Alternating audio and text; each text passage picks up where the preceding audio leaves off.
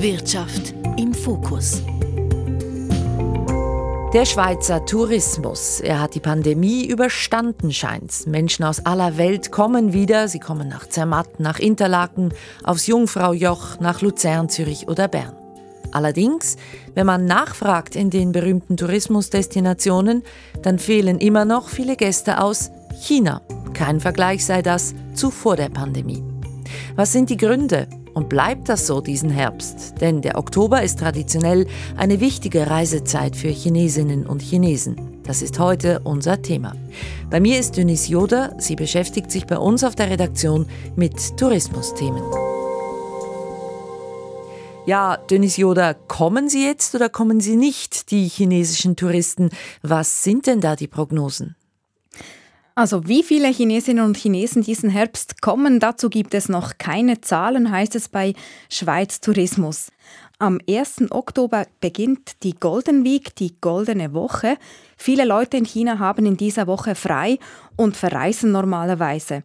Aber trotzdem schätzt Schweiz Tourismus, dass im Oktober dieses Jahr die Übernachtungen in der Schweiz, die sogenannten Logiernächte in Hotels, Jugendherbergen und Ferienwohnungen noch mindestens 30 Prozent unter dem Niveau von 2019 liegen werden.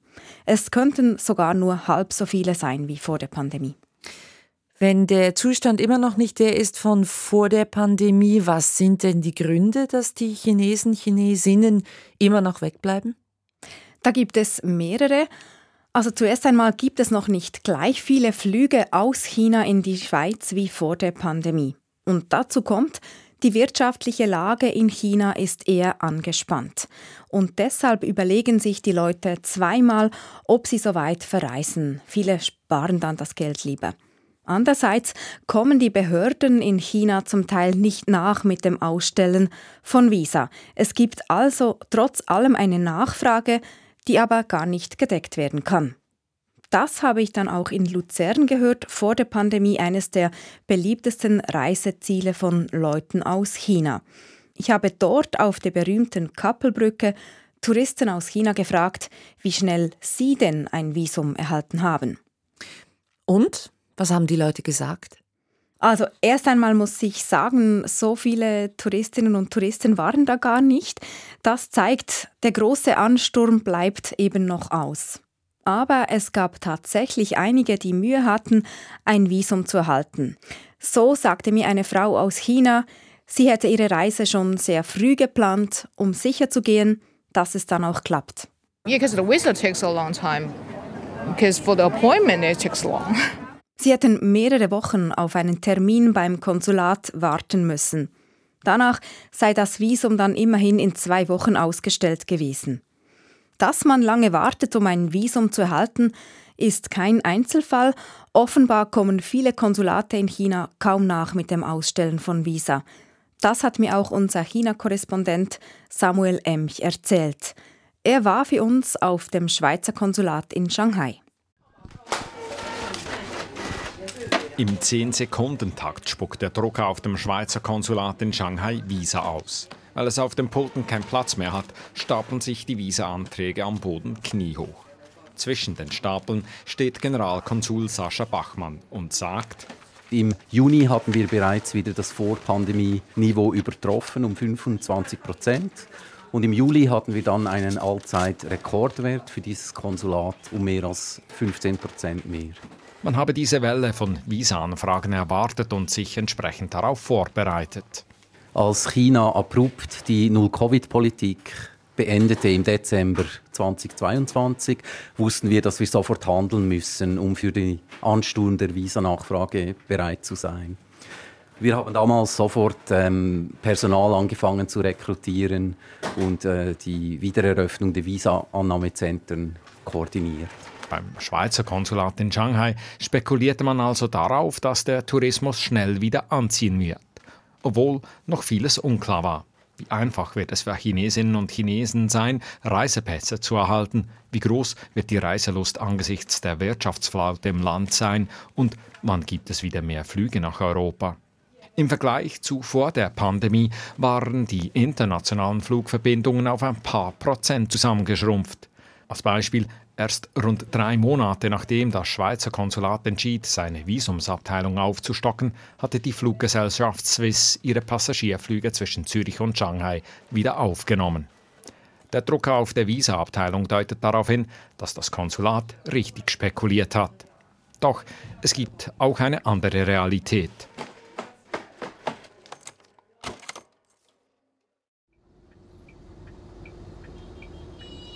Unweit vom Schweizer Konsulat hat der größte Reisekonzern Asiens seinen Hauptsitz, Trip.com. Jie Sun ist die Chefin der rund 30.000 Angestellten. Sie ist gerade zurück aus den Ferien in der Schweiz und schwärmt von Zermatt, Verbier und Luzern und wird dann rasch ernst. Obwohl auf ihrer Plattform sehr fleißig nach Europareisen gesucht würde, gäbe es noch zwei, drei große Hürden. However. Die Flugkapazitäten seien erst bei rund 50 Prozent im Vergleich zu vor der Pandemie. In vielen Ländern in Europa gäbe es zudem einen Fachkräftemangel in der Tourismusindustrie, was auf die Kapazitäten drücke. Das Problem Nummer eins seien aber die Visa. Uh, right now, the Schengen visa will require almost two to three months uh, to get the visa approval. Auf ein Schengen-Visa warten Chinesinnen und Chinesen derzeit zwischen zwei bis drei Monate, sagt Reisekonzernchefin Jie Sun. Auch das Schweizer Konsulat stellt Schengen-Visa aus. Wie lange wartet man hier, bis man das Visum erhält? Generalkonsul Bachmann sagt, also gemäß Schengen-Regelung sind das zwei Wochen und daran halten wir uns. Vom Antrag bis zum Visum. Allerdings schränkt Bachmann ein. Andere Schengen-Staaten erreichen die Visa-Kapazitäten von 2019 noch nicht. Und das erhöht den Druck auf die Schweizer Visastellen und kann sich auch auf die Terminvergabe für die Einreichung auswirken. Heißt, Chinesinnen und Chinesen kommen vermehrt zum Schweizer Konsulat für ein Visum, weil andere Länder ihr Personal noch nicht aufgestockt haben. Das führt zum einen zu Wartefristen für Termine und auf der anderen Seite zu einem Phänomen, das gemeinhin als Visashopping bezeichnet wird. Reisende beantragen ein Schengen-Visa auf dem Schweizer Konsulat, obwohl sie nach Frankreich, Italien oder sonst wo in Europa reisen wollen. Wenn wir das natürlich feststellen, werden wir die Visa nicht erteilen. Aber es kommt natürlich vor, dass die Leute dann das nachher ändern und wir das nicht wissen. Wie viele der Dossiers, die sich hier stapeln von Leuten sind, die nicht in die Schweiz reisen, dazu will sich der Generalkonsul nicht äußern der genaue Anteil von Visa-Shopping lässt sich nicht genau beziffern. Aber zurück zu den Touristen, die tatsächlich in die Schweiz reisen wollen. Das seien immer mehr Individualtouristen oder Kleingruppen und weniger große Gruppen, beobachtet Herr Chow. Seine Firma K-Trip organisiert seit rund 20 Jahren Touren, vor allem in den deutschsprachigen Raum. Die Schweiz sei eine spezielle Herausforderung. 呃，这个困难可以说是一直存在的。 Bereits vor der Pandemie seien die Preise für Hotelzimmer in der Schweiz am höchsten gewesen und in der Hochsaison sei es besonders schwierig, Zimmer zu kriegen. Er versuche deshalb, so früh wie möglich zu buchen. Trotz den Herausforderungen gehöre die Schweiz zu den Top-Destinationen. Das sieht auch Trip.com-Chefin Cie Sun so. Konkrete Zahlen wollen die Reiseveranstalter aber nicht rausrücken. Ziesün sagt lediglich, dass vor allem bei der wohlhabenden Kundschaft die Schweiz gefragt sei. Das Land hätte eine fabelhafte Arbeit geleistet, um verschiedene uh, Aktivitäten zu fördern. Ein Tipp hat die Trip.com-Chefin für die Tourismusindustrie in der Schweiz aber noch ein, zwei chinesische Menüs beim Frühstücksbuffet. If you can add one dish, two dishes, uh, Chinese dishes uh, for your breakfast menu, very easy to do and people feel very welcomed. Frühstücksnudeln und gefüllte Teigtaschen für die zurückkehrenden chinesischen Touristen, da fühlten sich die Gäste gleich sehr willkommen.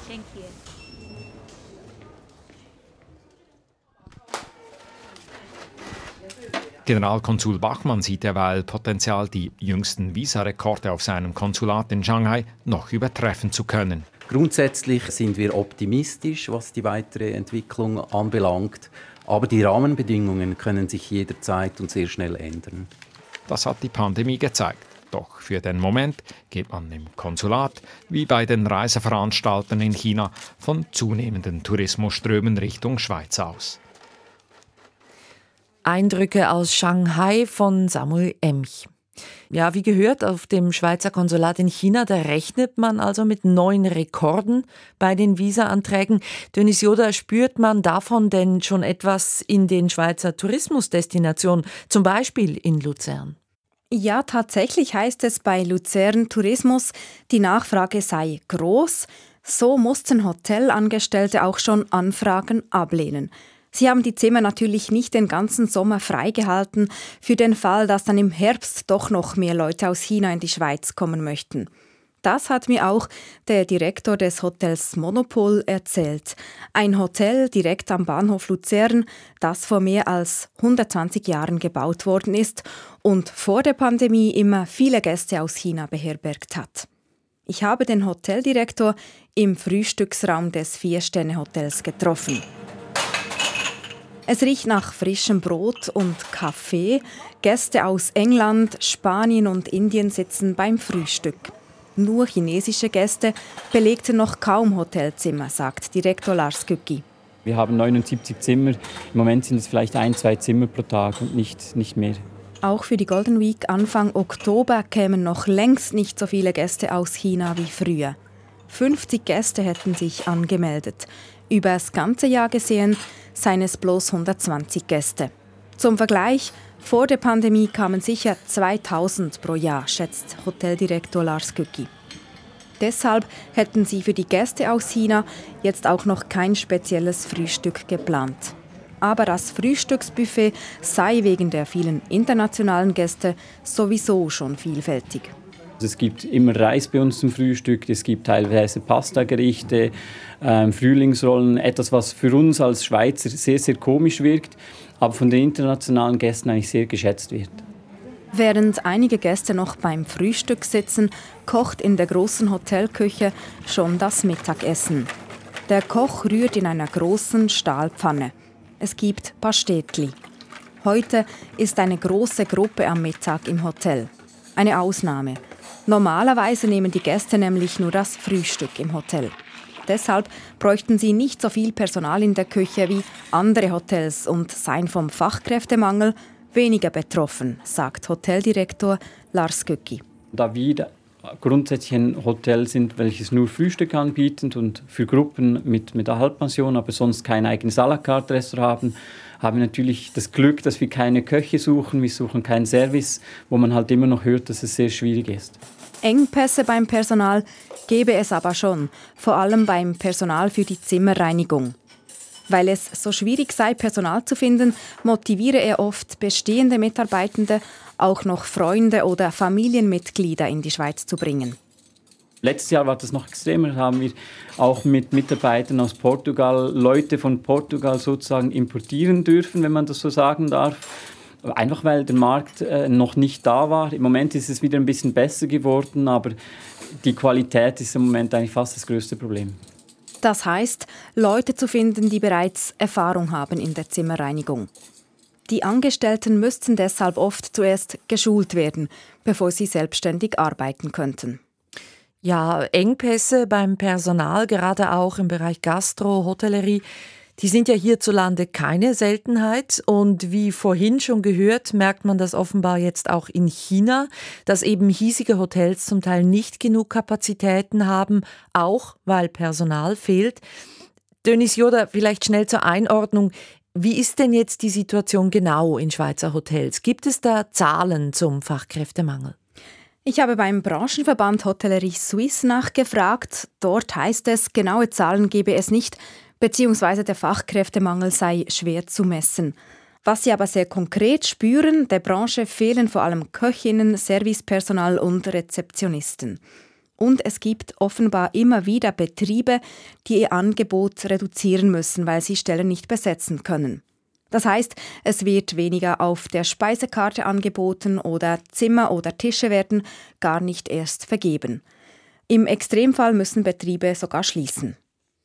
Das heißt, der Branche entgeht da auch sehr viel Geld deswegen. Ja, eine Hochrechnung des Büros für Arbeits- und Sozialpolitische Studien BAS schätzt, dass der ganzen Branche im Jahr 2021 Umsätze von 650 Millionen Franken entgangen sind, wegen Fachkräftemangel. Das war vor zwei Jahren, also da steckten wir ja noch in der Pandemie. Das heißt, jetzt dürften die Umsatzeinbußen noch viel größer sein.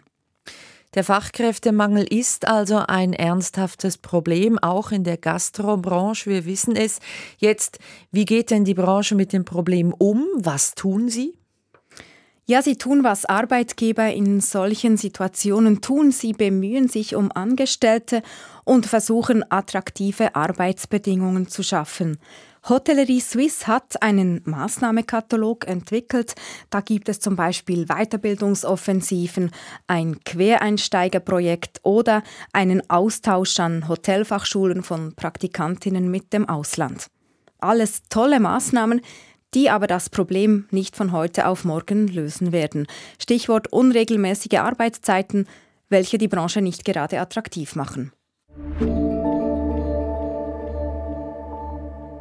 Zurück zu den Touristinnen und Touristen aus China, Denis Joda. Wie gehört, kommen die ja jetzt häufiger auch in kleinen Gruppen oder sagen wir in kleine Renngruppen. Inwiefern man das in hiesigen Hotels merkt, das hast du nachgefragt beim Hotel Monopol in Luzern. Ja, Lars Göcki, der Hoteldirektor, sagt, er schätze kleinere Gruppen sehr. Beim Gruppengast ist es oder weniger ein Ich komme, ich schlafe, ich esse Frühstück, ich gehe wieder. Und beim Individualgast äh, darfst du eigentlich noch halt ein bisschen mehr Dienstleistungen bringen, erklären, wo welcher Berg ist, wo man was anschauen geht. Das ist nicht alles so durchgetaktet und das ist sehr schön, ähm, bringt wahrscheinlich ein bisschen weniger Gäste nach Luzern, dafür aber auch bessere Preise. Denn anders als bei großen Gruppen gäbe es weniger Händler dazwischen, die an den Reisepaketen auch noch mitverdienen wollten beim Gruppengast ist meistens ein Reisebüro plus irgendwo ein, ein Vermittler oder sowas. Da geht einfach ein bisschen Geld auf der Strecke verloren.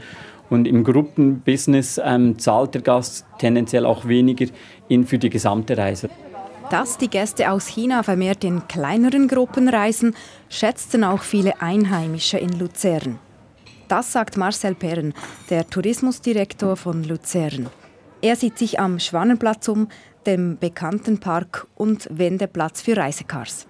Hier gab es vor der Pandemie große Menschenansammlungen. Heute steht gerade mal ein Reisecar auf dem Parkplatz. Ein paar asiatische Gäste sind gerade am Einsteigen. Dass Touristinnen und Touristen aus China vermehrt in kleineren Gruppen reisen, sei zwar einerseits ein Vorteil, weil sie sich besser verteilten. Doch auf der anderen Seite führe es zu neuen Herausforderungen beim Verkehr, sagt Marcel Perren. Viele sind dann in Kleinbussen unterwegs, nicht mit professionellen Chauffeuren. Äh, die kann man eigentlich auch relativ schwierig äh, koordinieren oder lenken, weil die brauchen dann keinen großen Busparkplatz äh, mehr, die können sich selber organisieren. Also hat gewisse Vor- und Nachteile. Schön ist sicher dann, dass viele der Kleingruppen ein bisschen länger vor Ort sind. Das ist sicher dann der Vorteil. In der Vergangenheit kam es bei bekannten Sehenswürdigkeiten immer wieder zu großen Menschenansammlungen, Stichwort Overtourism.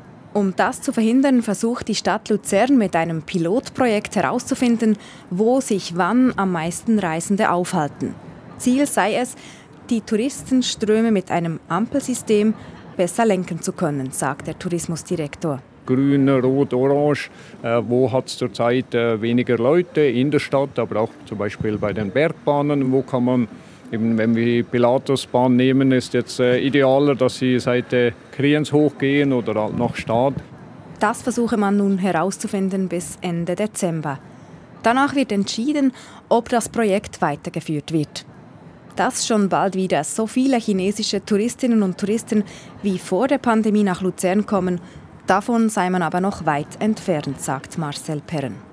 Wir sind sonst gut ausgelastet, aber hatten auch jetzt bisher in diesem Jahr rund 80 Prozent weniger Gäste aus China und auch für die Golden Week. Äh, einzelne Gruppen sind angemeldet, aber nicht, dass wir einen großen Trend nach oben sehen.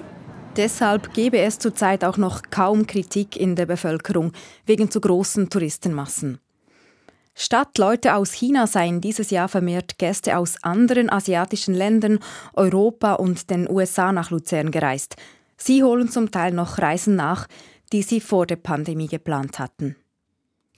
Fazit, Dennis Joda, das heißt also, Es kommen wieder beinahe so viele Gäste in die Schweiz wie vor der Pandemie. Sie kommen einfach aus anderen Ländern. Ja, genau.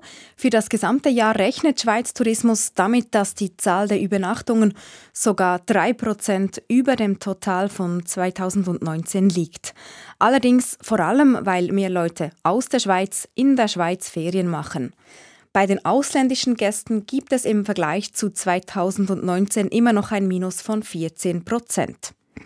Und wenn man nur die chinesischen Gäste anschaut, dann kommen laut den Prognosen dieses Jahr insgesamt nicht mal halb so viele Gäste aus China in die Schweiz wie vor der Pandemie.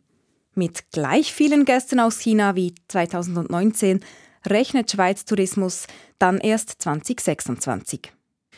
Vielen Dank, Dönis Joda. Die Trendausgabe heute zur Situation des Schweizer Tourismus und den wichtigen Gästen aus China. Die ganze Sendung gibt es wie immer auch online zum Nachhören oder Weiterempfehlen. Alles zu finden unter srf.ch und dann Trend. Mein Name Susanne Schmucke. Trend. Wirtschaft im Fokus.